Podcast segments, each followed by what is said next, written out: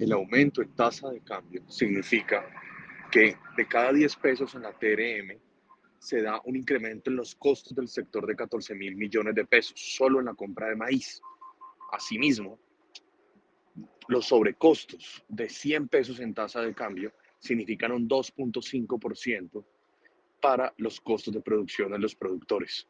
No obstante lo anterior, de julio a diciembre del presente año se ha reducido el costo del maíz en un 20.9%, lo cual puede apalancar en algo esos sobrecostos en la TRM. Lo que nos preocupa en este momento son esas volatilidades y la tendencia que continúe en aumento.